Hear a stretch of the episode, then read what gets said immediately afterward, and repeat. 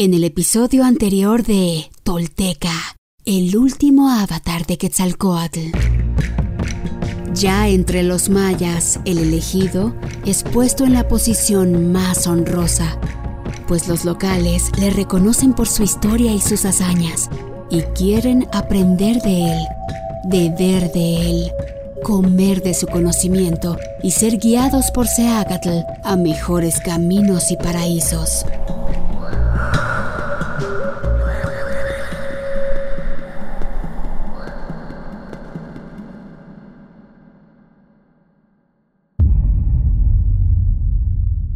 Esto es Tolteca, el último avatar de la serpiente emplumada.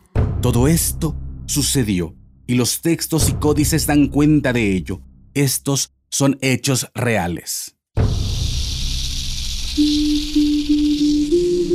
Quienes logran desentrañar en sí mismos el secreto del todo se vuelven personas espejo, rostro y corazón. Y en ese espejo nos reflejamos todos como herederos de la náhuac. Pagnopatescatl nochitimoixcopinan. Toish guantoyolotl. Tolteca, el último avatar de la serpiente emplumada. Un podcast basado en la obra de Frank Díaz y producida por Nación Tolteca y Fundación Donde Educarte. Producción y realización, Warp. Narración, Mardonio Carballo. Suscríbete a nuestro podcast y síguenos en redes sociales como arroba Nación Tolteca.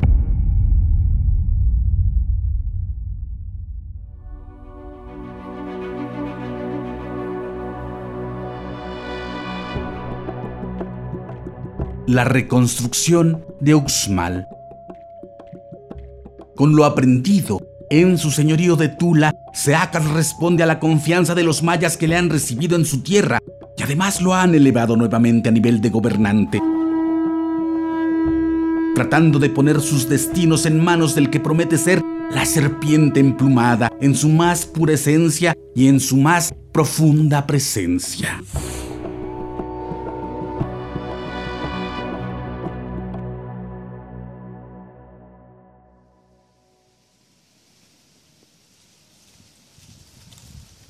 Uxmal, actual estado de Yucatán.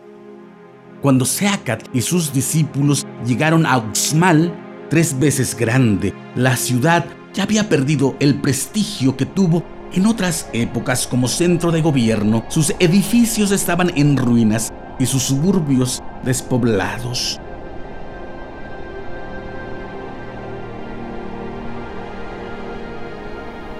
Un anillo de tierra infértil se extendía a su alrededor durante medio día de camino, indicando que por años sus moradores habían descuidado el mantenimiento de la tierra.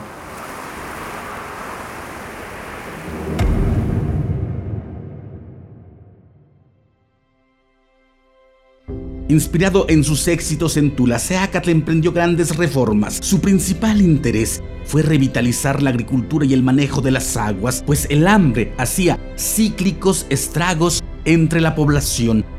También renovó las leyes y estimuló el intercambio comercial con otras ciudades. Para revitalizar el comercio ordenó construir un sacbé o carretera que enlazara a Uxmal con la vecina ciudad de Cabá, los arquitectos mayas desbrozaron la selva y construyeron una carretera magnífica, elevada sobre el terreno hasta la altura de un hombre y con el ancho de 20 hombres en formación. Resplandecía desde lejos, pues estaba cubierta con una capa de cal apisonada con grandes rodillos de piedra. Para hacerla completamente recta allanaron los montículos y rellenaron los barrancos, de modo que desde un extremo de la carretera se podían ver en los días claros las cimas de los edificios de la ciudad ubicada al otro extremo. Por esta labor, los moradores le dieron el título de Ag señor barredor.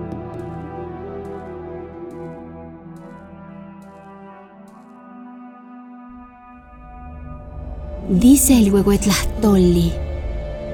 A la hora de sembrar, prepárate. Colócate bien. Selecciona bien. Planta bien. Bien echa raíces. Cultiva tu cementera, tus campos, tus nopales. Constrúyete una casa buena y firme, con ayuda de todos, y déjala en herencia a aquellos a quienes educas.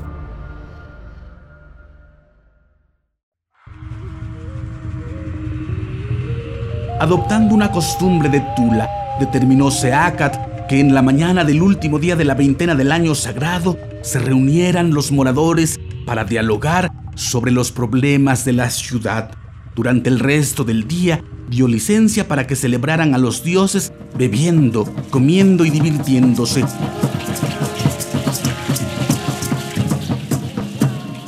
Pero al día siguiente, al que los lugareños llamaban Imish, dragón, les recomendó que ayunaran y meditaran para entrar a la nueva veintena con el cuerpo y el espíritu purificados.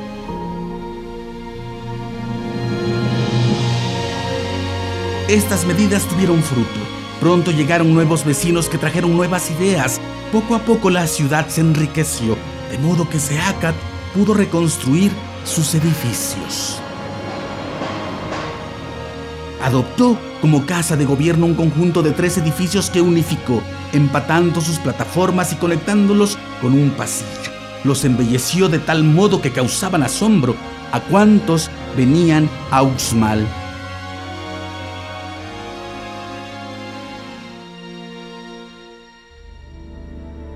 A sus discípulos los ubicó en un palacio al que llamaban Amaite Yapnal, gran casa cuadrada, pues consistía en cuatro largos edificios dispuestos alrededor de un patio.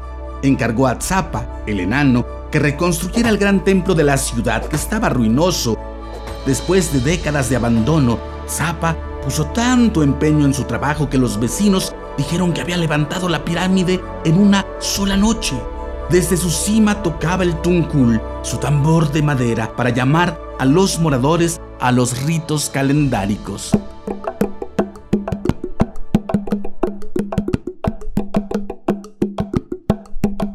Debido a que hablaba con enigmas, los vecinos le apodaron Bobat, el adivino, y lo apreciaron tanto que le esculpieron una estatua. Convocó Seacat Uxmal a los sabios mayas para aprender de ellos, pues era grande la fama de su sabiduría. Los sabios le confiaron los conocimientos más sutiles, lo iniciaron en el lenguaje oculto o y le abrieron las puertas de la casa de los cuatro rumbos o.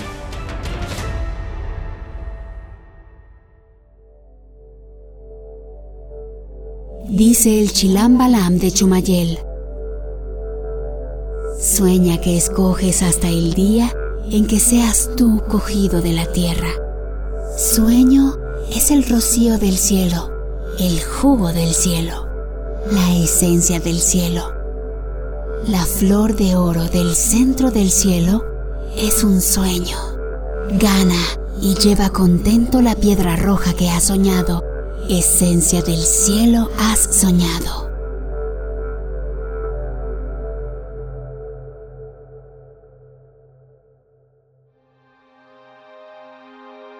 Entonces comprendió que había querido decirle Tezcatlipoca al hablarle de la tierra roja. Seacatopilsin Naxil Quetzalcoatl, nuestro señor Unocaña, cuarto paso de la serpiente emplumada. Nueva grandeza lleva a nuevos lugares, pues su mano es bendición que transforma lo que toca. Su voz es estruendo que atrapa conciencias. Su imagen es inspiración y su conocimiento miel viva y pura que todo lo endulza. Pero el camino de la serpiente nunca está satisfecho y del guerrero exige siempre más.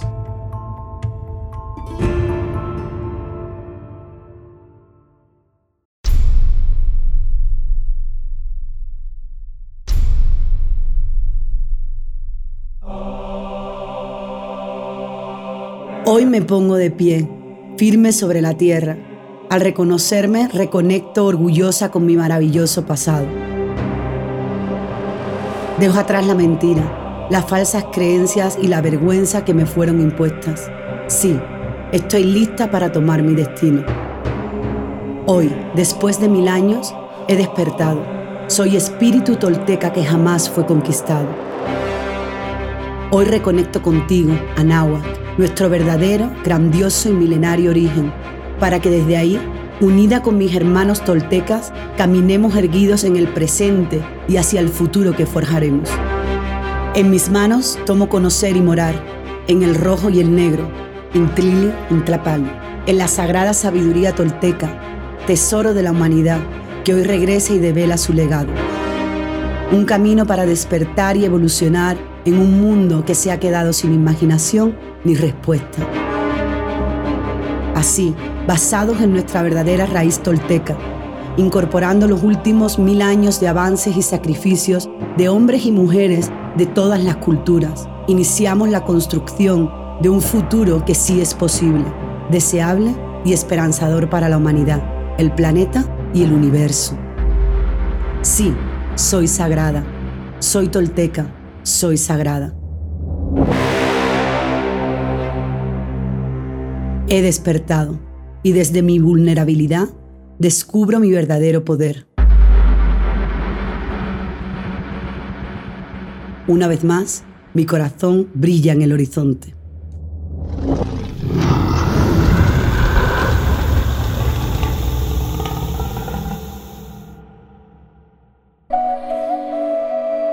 Suscríbete a nuestro podcast y síguenos en redes sociales como arroba Nación Tolteca.